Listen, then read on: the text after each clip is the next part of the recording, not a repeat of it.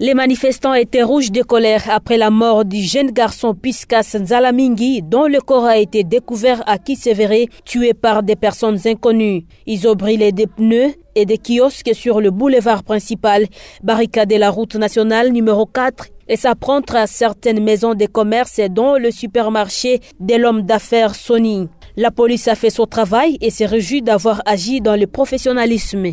Colonel Umbi Jean-Pierre. Ils ont brûlé des pneus, ils ont brûlé des kiosques tout au long de la route. Et la police est intervenue euh, avec euh, professionnalité et on les a dispersés, heureusement euh, sans dégâts. Effectivement, on a arrêté quelques-uns.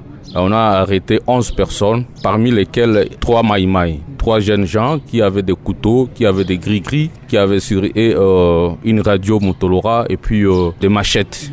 Une situation que la police n'hésite pas à assimiler à une rébellion parce que à en croire le colonel Oumbi Jean-Pierre, certains coups de feu provenaient des manifestants. Parmi ces manifestants, il y avait des coups de balles qui euh, provenaient de chez eux là. Malheureusement, pour nous, on n'a pas mis la main d'ici, mais nous assimilons ça à une rébellion. Ces responsables de la police en territoire de Béni en a profité pour appeler les leaders d'opinion à conscientiser les jeunes pour s'abstenir des manifestations nocturnes. J'appelle les parents, les jeunes gens, les responsables et les leaders d'opinion de dire à tout le monde de ne pas manifester la nuit parce que c'est un danger, c'est une rébellion. Euh, nous savons que manifester, c'est un droit constitutionnel. On ne peut pas euh, les empêcher de manifester, mais qu'ils le font dans, dans l'ordre parce qu'il y a un processus. Quand vous, vous faites une demande, vous informez l'autorité euh, politico-administrative. J'espère que la police sera derrière pour encadrer tous les manifestants. Rappelons qu'il était 18h30 lorsque des jeunes gens venus de Quasimoto ont commencé à manifester dans la rue.